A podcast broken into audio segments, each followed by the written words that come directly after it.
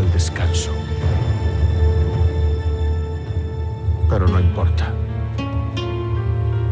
Pronto la colina volverá a estar animada por nuevas voces y nuevas presencias.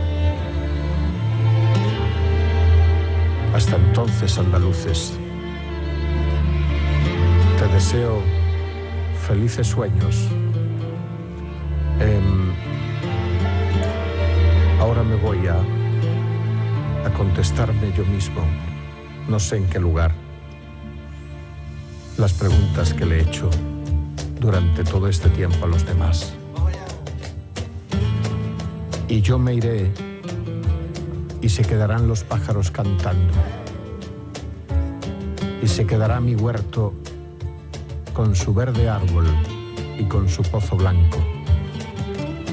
Todas las tardes el cielo será azul y plácido y tocarán, como esta tarde están tocando, las campanas del campanario.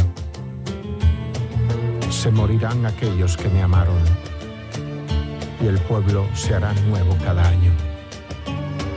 Y en el rincón aquel de mi huerto florido y encalado, mi espíritu errará nostálgico.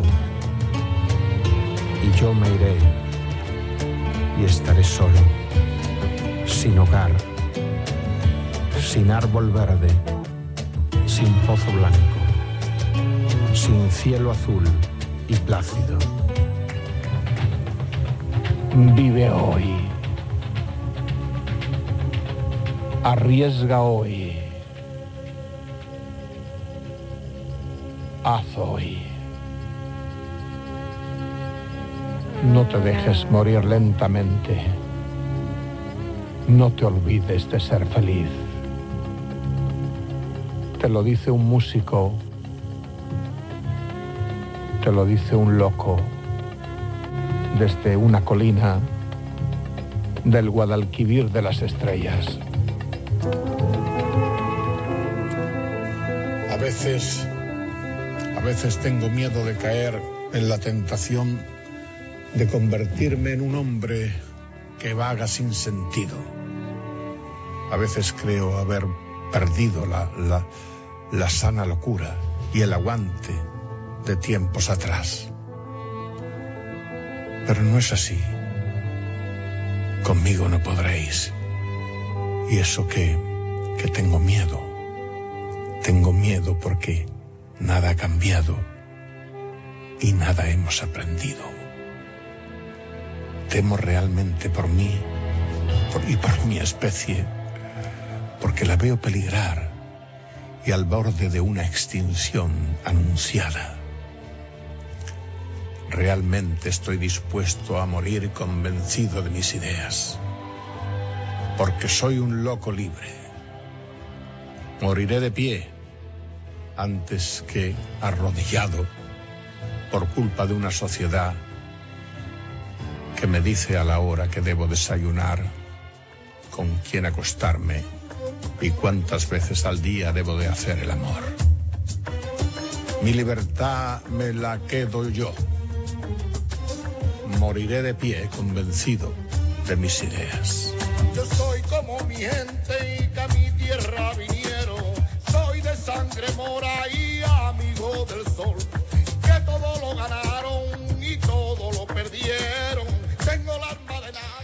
y al final fue el silencio, el periodista onubense Jesús Quintero lo manejó como nadie, lo moldeó a su antojo y creó un lenguaje propio para un mundo particular.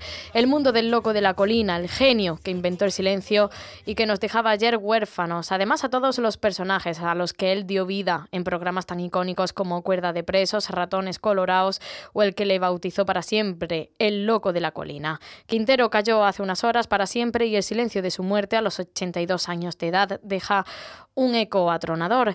Enfermo desde hace varios años con problemas cardíacos y respiratorios, su última batalla contra el tiempo la ha perdido en una residencia, la de los Remedios de Ubrique, donde ingresaba hace poco menos de un mes por decisión de su familia y con la esperanza, se ha visto que vana, de que pudiese remontar y si no ganar, al menos pactar una tregua que prolongase algo más su existencia. Siempre será recordado por su particular forma de entrevistar y por la creación de espacios televisivos donde hizo gala de un estilo muy personal y reconocible. Recibió más de 200 galardones, entre los que destacan el Ondas Internacional, el Premio Rey de España de Periodismo o el Premio a la Originalidad Periodística.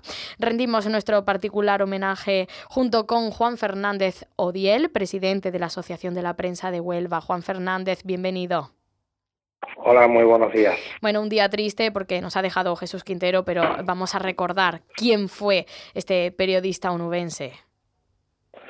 Bueno, pues fue un periodista desde luego inigualable, ¿no? O sea, hay muchos periodistas muy buenos, pero a pesar de que hace ya muchísimos años que Jesús Quintero viene dejando su sello, Mm, creo que no hay nadie que haya podido tener ese estilo tan, tan personal y tan preciso, ¿no? De, de hacer de hacer comunicación, ¿no? Tenía una forma especial que yo creo que es más bien innata o aprendida y la verdad es que sembró escuela aunque nadie ha podido llegar a igualarlo, ¿no? Es una figura yo creo que irrepetible. Sembró escuela, como usted bien dice, Juan Fernández, porque eh, ¿cuántas vocaciones habrá despertado Jesús Quintero?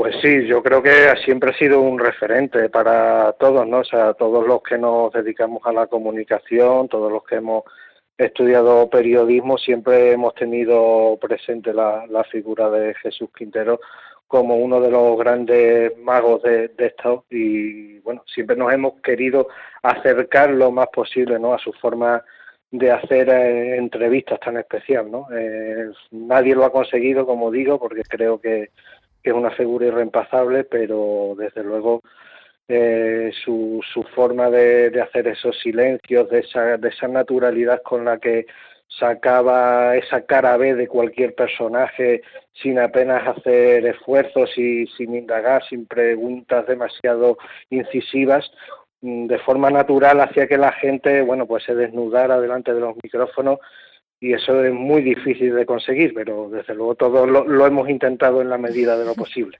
Sí, además es que ha entrevistado a cualquier eh, personaje, cualquier perfil, nadie se le resistía porque, eh, bueno, entrevistaba a grandes eh, celebridades, también personajes del poder, personajes marginales, siempre tenía un amplio abanico de, de perfiles a los que, bueno, siempre sabía sacarle la chicha que, que llevaban dentro. Sí, yo creo que de Jesús Quintero hay que destacar sobre todo el que le dio voz a, los que nunca la tuvieron, ¿no? Eso, porque bueno, más o menos a, los personajes que están en la primera escena, pues todos nos acercamos y todos todos le metemos el micrófono, pero Jesús Quintero tenía una forma también de, de darle voz a, aquellos que nunca la tuvieron, ¿no? Eso, pues desde, desde, desde sin techo a, bueno, a, a gente que, que nunca había tenido voces dentro de los barrios de cualquier en cualquier situación, ¿no? Y eso es muy de destacar, ¿no? Porque demostró que bueno que todos tenemos historias, todos tenemos algo que contar y muchas de ellas son muy interesantes, ¿no? Y él sacó a la luz muchas de esas historias que sin él pues nunca, nunca habríamos conocido. Claro, abría las puertas a, toda persona para conocer su historia interior, eh, también el contexto que le envolvía y todas las reflexiones que, nos brindó Jesús Quintero, eh, seguramente a raíz de, todas las historias que él mismo conocía y que le servía a su vez eh, para bueno, ilustrarnos a, la audiencia de, de las conclusiones que él mismo sacaba.